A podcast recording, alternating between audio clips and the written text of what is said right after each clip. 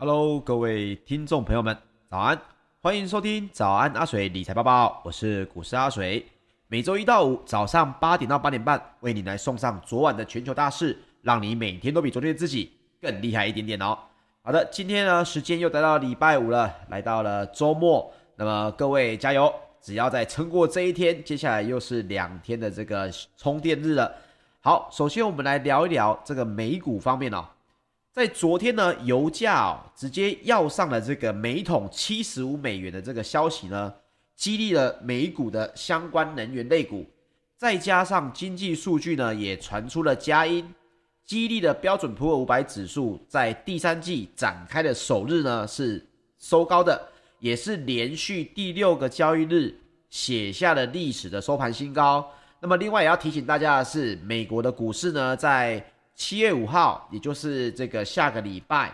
呃，下个礼拜一，会因为这个独立纪念日是他们是 July Four，就是 Independent Day，会补休一天，所以会不会看到这个七月四号跟七月五号应该都是会休假的。那这个阿水帮大家来确认一下。另外也跟大家来稍微先预告一下，就是下个礼拜二呢，因为阿水有一些私事要处理，所以下礼拜二的早安阿水的节目呢也是暂停一天，但是下个礼拜一是正常。有播出的哦，啊，这个也跟大家来报告一下。好的，道琼工业平均指数呢，在昨天七月一号，中场是上涨了百分之零点三八，收在三万四千六百三十三点五三点，这创下了六月四号以来的一个收盘新高。那么纳斯达克指数呢，则是上涨了百分之零点一三，收在一万四千五百二十二点三八点哦。标准普尔五百指数呢，则是上涨了百分之零点五二，收在四千三百一十九点九四点，已经是连续第六个交易日哦，创下了历史的收盘新高。不过，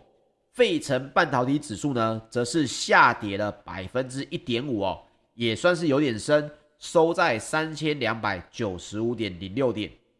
好，那根据路透社报道呢，上一次。标普五百啊，能够这样子连六天刷新历史收盘新高的时间点，其实去年的八月份，二零二零年就已经有发生过。那么市场的这个投资策略分析师呢，也有人表示，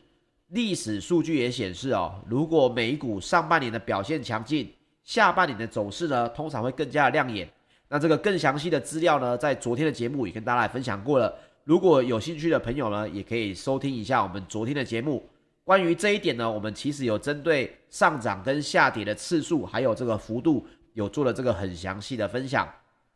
另外，油价啊，周四也就是七月一号跳高，但是石油输出国组织呢，跟产油盟国所谓的这个 OPEC、OPEC Plus，对于减产限制的放宽幅度呢，将会延迟一天，来到礼拜五决定。而这为什么呢？待会我们讲石油的部分再跟大家报告，主要是因为这个里面的组织国呢有不同的意见，所以就延迟了这个相关的决议，这也让油价的涨幅稍微的收敛一下。那待会我们再遇到这个石油的部分，我们再跟大家详细的报道。那另外追踪美国能源类股的 SPDR 能源指数基金呢，它的代号是 XLE 点 US。也因为这个能源最近的上涨幅度越来越高，所以呢，也闻讯上涨了百分之一点七四，也创下了一个六月二十五号以来的收盘新高。那么在另外一方面，美国的劳工部在一号也公布了上周首次申请失业救失业救济金的人数，由前一周的四十一点一万人下降到三十六点四万人。创下了这个美国疫情封城以来的一个新低。那么，在经济学家原本预测呢，人数应该只会下滑到三十八万人。可是实际上呢，首次申请失业救济金的人数哦，是直接下降的比预期还要低很多。那么，在人间资人力资源服务公司的这个跟穆迪分析公司哦，公六月三十号公布的全美民间就业报告也是优于市场。原本的预期，那么美国呢，也即将在本周五七月二号公布众所瞩目的六月非农的就业报告。那么路透社也报道，经济学家会预测六月份的非农就业人数呢，将会新增七十万人，失业率将会下降到百分之五点七。如果就业报告的表现意外的优异，可能也会促使联储会削减量化宽松的这个货币政策，还有升息的这时间表。哎，这个新闻现在来到这里哦，其实各位也大概可以知道，对于投资人来讲哦，现在这个数字呢是太好也不行，太差也不行。为什么呢？跟大家来分享一下为什么是这样看哦。首先是这个非农的就业报告呢，在我们昨天的节目里面也跟大家来分享过，这一个数字呢，目前其实是联准会非常在意的数字，因为它代表着经济的重启速度是不是真的如他们的预期。毕竟联准会呢放手让市场呢去做所谓的通膨有可能升高，甚至呢有可能做经济的复苏，看能不能速度可以继续增加。所以联准会的动作相对的比较少，这就是所谓的鸽派。那么这个数字一旦太过强大，有可能会造成联准会反过来判断说，那么现在的经济重启的速度呢，比预先的还要强。那是不是联准会就可以开始准备来出手干预，可能升息，甚至是来调整量化宽松的货币政策？因为这一点，各位去 Google 相关的新闻哦，已经可以看到。昨天我们的节目里面也有谈到，这个所谓的房地产的指数呢，也是最近曾一直在升高。那么联准会已经有内部有声音，应该说外部也有专家在建议，是不是有可能是来调节所谓购买 MBS 的这一部分，来抑制这个不动产的费用？所以这一点呢，其实大家现在在专业专注在看的就是非农的就业，代表着美国在疫情后。经济复苏的速度如果太快，FED 的动作也有可能加速，那么对股市也不是一个太好的影响。但是如果非农就业的数字又不够漂亮，那么又代表着经济重启呢，可能又遭遇了这个相关变种病毒的影响。此时呢，虽然有可能联准会的动作会放缓，但是也代表着实际上美国的复苏哦，可能又比原本的预期还要缓慢，甚至有可能还要糟。所以大家现在陷入一个两难，数字太好，数字太差都不行。所以大家会非常关注，最好就是跟经济学家预测的差不多，就是在六月份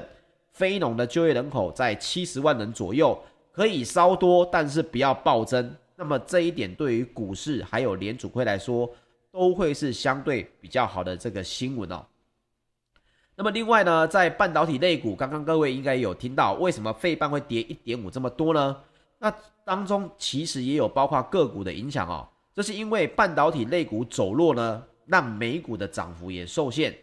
美光呢，在德州仪器哦宣布将斥资九亿美元要来购买该公司位于犹他州的这个十二寸晶圆厂之后，股价呢就应声重挫了百分之五点七三。收在八十点一一美元，这个跌幅也是居费半三十只成分股的冠军哦。所以这个新闻的影响也造成了费半的这个走势呢，也相对的也有受到影响哦。这点也跟大家分享一下。那另外，美国的国会预算办公室呢，周四也将美国在二零二一年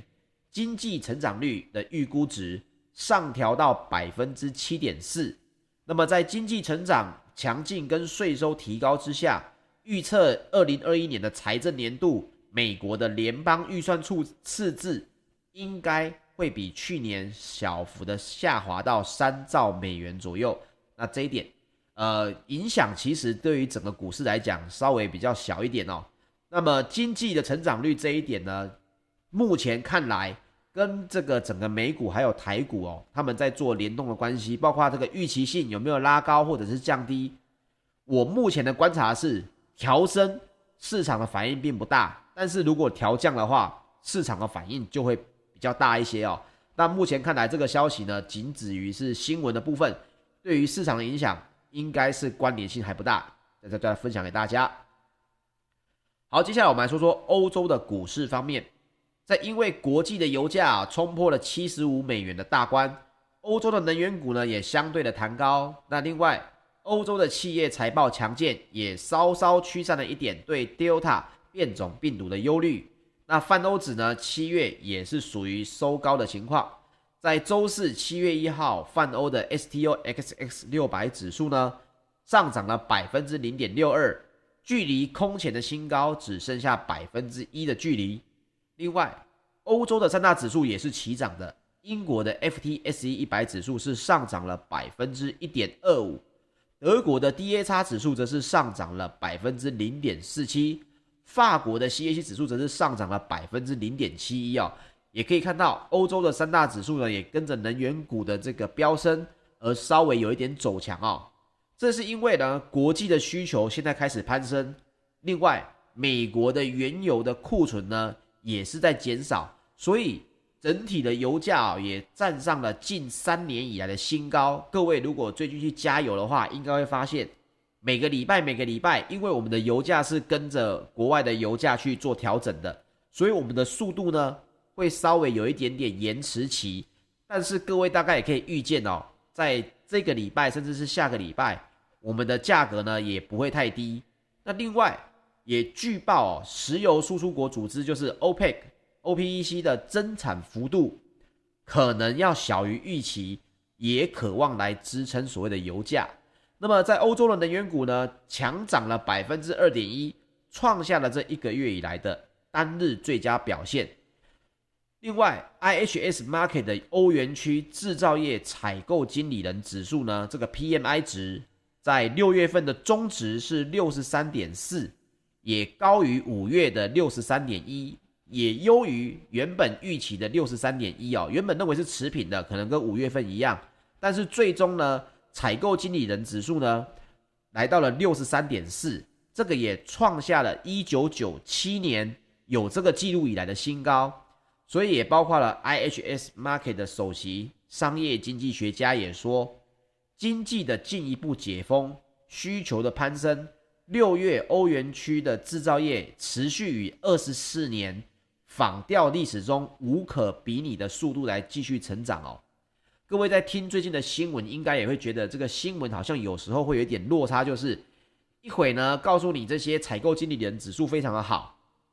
另外呢又一会呢又跟你讲说啊，Delta 变种病毒可能又要让哪一个国家封城了。其实各位一定觉得脑中有一点点在相关的在打架啊、不过，这个阿水跟大家分享哦，整体新闻的趋势，各位其实可以看到，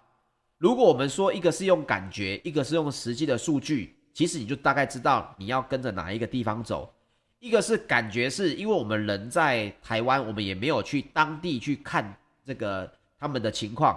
我们大部分接受到的都是可能听到某某国家啊，比如说像之前听到啊，马来西亚又要延长这个所谓的封城。尤其又用到这个无限期这三个字，听起来就很可怕。之前的英国也听到了这个解封要延后，听起来也感觉好像影响也非常的大。但是各位，这些是比较偏向于所谓新闻报道的这种用字遣词，而实际上的这些相关的制造业的采购经理人指数啊，或者是消费者的这个信心指数，各位应该也都会看到，在我们的节目当中跟大家分享哦。这些数字其实是越来越强的。换句话说，即使因为相关的疫情，还是让有些人有些担忧。不过，目前国外的全球的经济情况，大家可以看到的是，复苏的速度呢，是比预期的情况还要再稍微再稍高一点。所以各位也可以不用太担心说啊，会不会因为疫情这个忽然之间，国外的这个相关的股市又崩盘呢？如果说其他的原因，这个阿水不敢保证，毕竟崩盘的原因这么多。但是疫情的因素呢，目前看来是越来越低哦，因为相关的这些指数呢、数据呢，都是缴出了一个实质往上复苏成长，甚至是有记录以来的快速成长的这个数字哦。那这一点就分享给大家。好，接下来我们来说说石油方面。纽约的商业交易所呢，八月原油期货在七月一号收盘是上涨了百分之二点四，来到了每桶七十五点二三美元，再创二零一八年十月以来的新高。这是因为呢，预期 OPEC Plus 的这个增产规模或将少于预期的需求复苏力道。那这一点其实各位有在听我们早安阿水节目的朋友们。光看数字加加减减，其实也应该也都知道啦。这件事情其实不需要国外的专家来告诉我们，OPEC Plus 的这个增产规模原本就是小于预期的这个全球需求的增长哦。那么另外，欧洲的 ICE 期货交易所呢，近月的布兰特原油也上涨了百分之一点六，来到每桶七十五点八四美元。那我们来聊聊这个欧佩会议到底发生了什么事情哦。那阿水帮大家来找了相关的资料，其中呢包括了一名匿名的与会代表称哦，包括俄罗斯跟沙乌地阿拉伯在内的 OPEC Plus 的联合部长级监督委员会建议呢，该组织在八月到十二月间呢，每个月应该要来增产一天四十万桶。那么该委员会也建议哦，应该将组织的减产协议的到期时间。从二零二二年的四月，应该要推迟到十二月。那么目前的到期日呢，是二零二二年的四月。这个是去年第一轮新冠疫情高峰期所达成的一个目标，就是大家说好我们减产的这个协议呢，到二零二二年四月截止。但是现在呢，他们想要推迟到明年的十二月哦。那么到期后呢，也可能会导致潜在的大量供应。重返市场哦。那么，另外也根据与会代表们来透露哦，阿联酋呢在最后一刻对于这个由沙乌地阿拉伯以及俄罗斯达成的这个初步协议呢提出了反对。那这件事情其实呃，相对于整个 OPEC Plus 会议来讲是一个变数啦，是一个突发的意外。为什么呢？因为根据与会的代表们呢的认为是。这两个阿联酋跟沙特阿拉伯，这是所谓的兄弟盟盟国啊，亲密盟友的海湾国家呢，没办法去解决他们之间的分歧，从而呢，也就导致了欧佩克的这个顾问委员会哦，在没有给出任何的建议之下，就休会了。那另外与会的代表们就说，该委员会呢将会于周五哦再次的开会，来试图弥合他们的分歧点。那现在是没办法确定。这个组织之前有关于八月到十二月每个月要日增四十万桶的这个提议，是不是还能够达成共识？现在这个变数呢，忽然之间出现了，所以也包括了今年原油的价格其实已经上涨了将近要百分之五十哦，非常的多。那这是因为新冠疫情后的这个需求的复苏速度超过了 OPEC Plus 去年大幅减产之后的一个产量的复苏。那结合了其他的大宗商品的上涨，油价的飙升也引发了对通膨的这个担忧，所以各位应该也可以看到，阿水在这个节目当中哦，包括前几个月就一直跟大家来分享的是，各位在现在这个年代真的是恭逢其盛，你可以看到一个非常呃见证历史的时刻。现在到底通膨的问题会不会变大？会不会大到无法控制？这件事情现在在全球的经济学家的眼中，只要是属于政府单位的，都跟大家讲，你们不用担心。但是政府单位以外的，甚至包括巴菲特，甚至当包括这个大卖空的这个电影的男主角原型人物，都出来对相关的数字其实有说出他们的担忧性。那么这件事情其实说不，现在还说不明白到底谁说的是对的。毕竟，在上位者呢，他们到底是在安慰，或者是他们认为他们胸有成竹，可以阻阻止通膨来到一个不可控制的地方，目前也是不知道。不过，各位可以知道一件事情，绝对是事实。各位在目前呢，绝对是可以攻逢其胜，遇到了现在是通膨在除了八零年代以来，这个目前有可能是增长最快的一个速度哦。那另外呢？也因为这个伊朗驻联合国的大使哦，说呢，讲到这个伊朗的废核协议哦，目前看起来依他的说法是，因为他的用字遣词是说，那些违背承诺的人必须要证明他们的诚意跟真正的政治意愿哦，他们是必须做出艰难决定的人。那么伊朗呢，也在寻求足够的保证，所有的制裁都可核实的取消，美国也不会再从全面的协议中退出。所以他的用字遣词是，呃，美国如果没办法给出答应的话，那么我这里呢也不会给出任何的承诺。那也因为这个消息呢，对于整个伊朗想要重返这个全球的石油供应链这件事情来讲，目前看起来还是有点困难哦。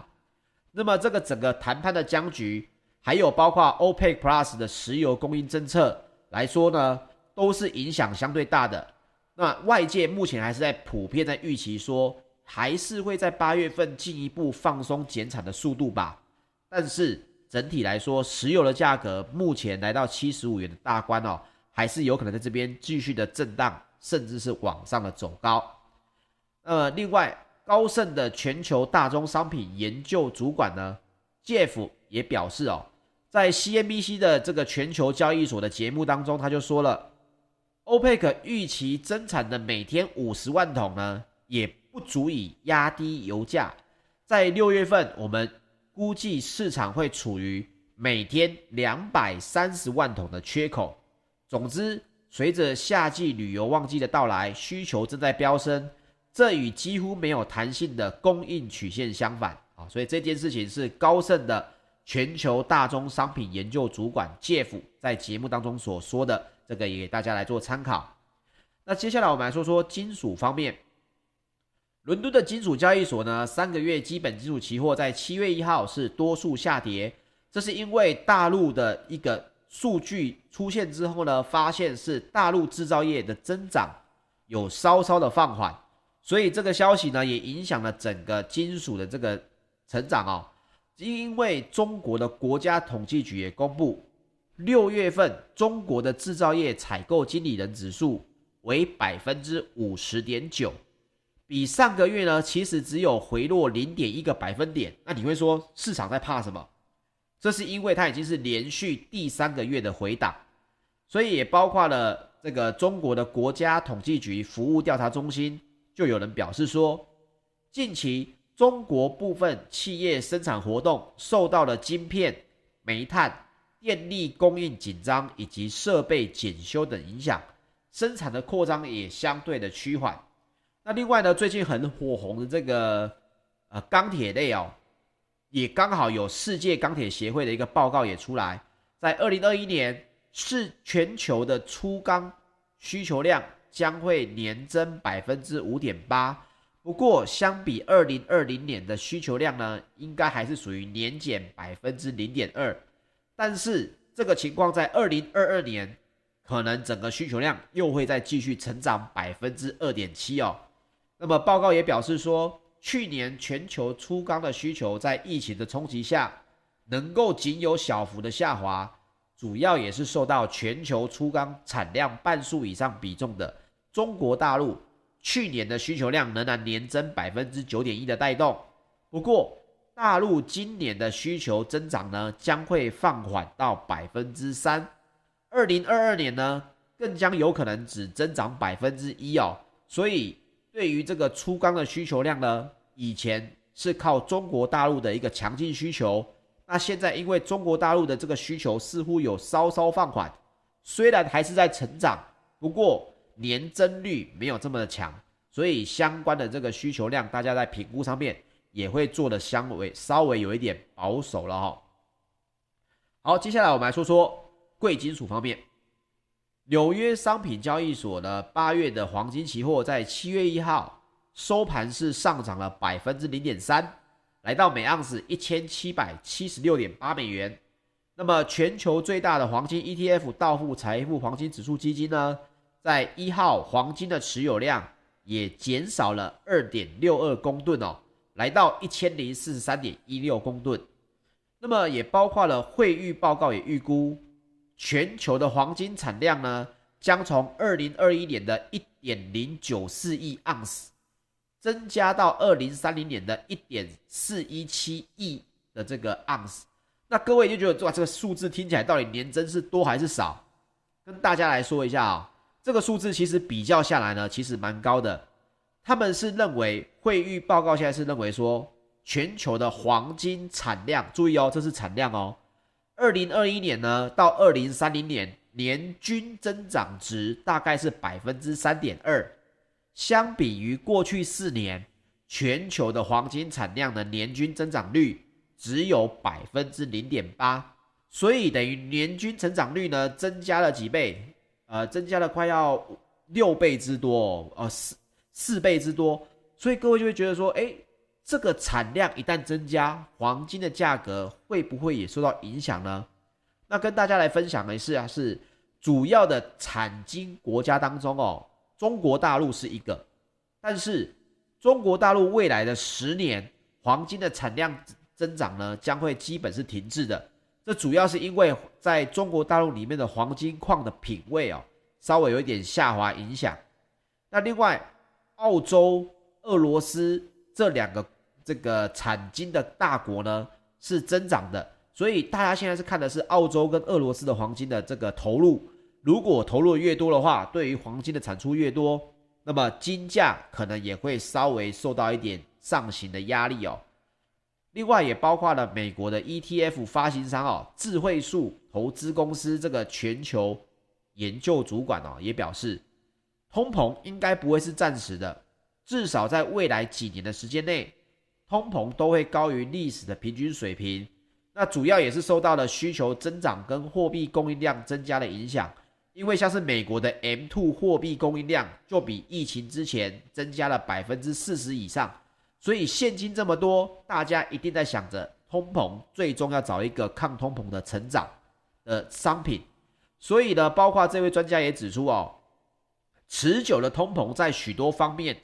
都会造成影响，在投资上也是。所以一旦投资人意识到通膨上涨的幅度比他们预期的更大，黄金的价格呢，应该还是有一定的支撑性。毕竟黄金从之前就是一个抗通膨的产品。那他也建议投资人应该降低债券的持有比重，并且加码股票、黄金以及持其他的商品等。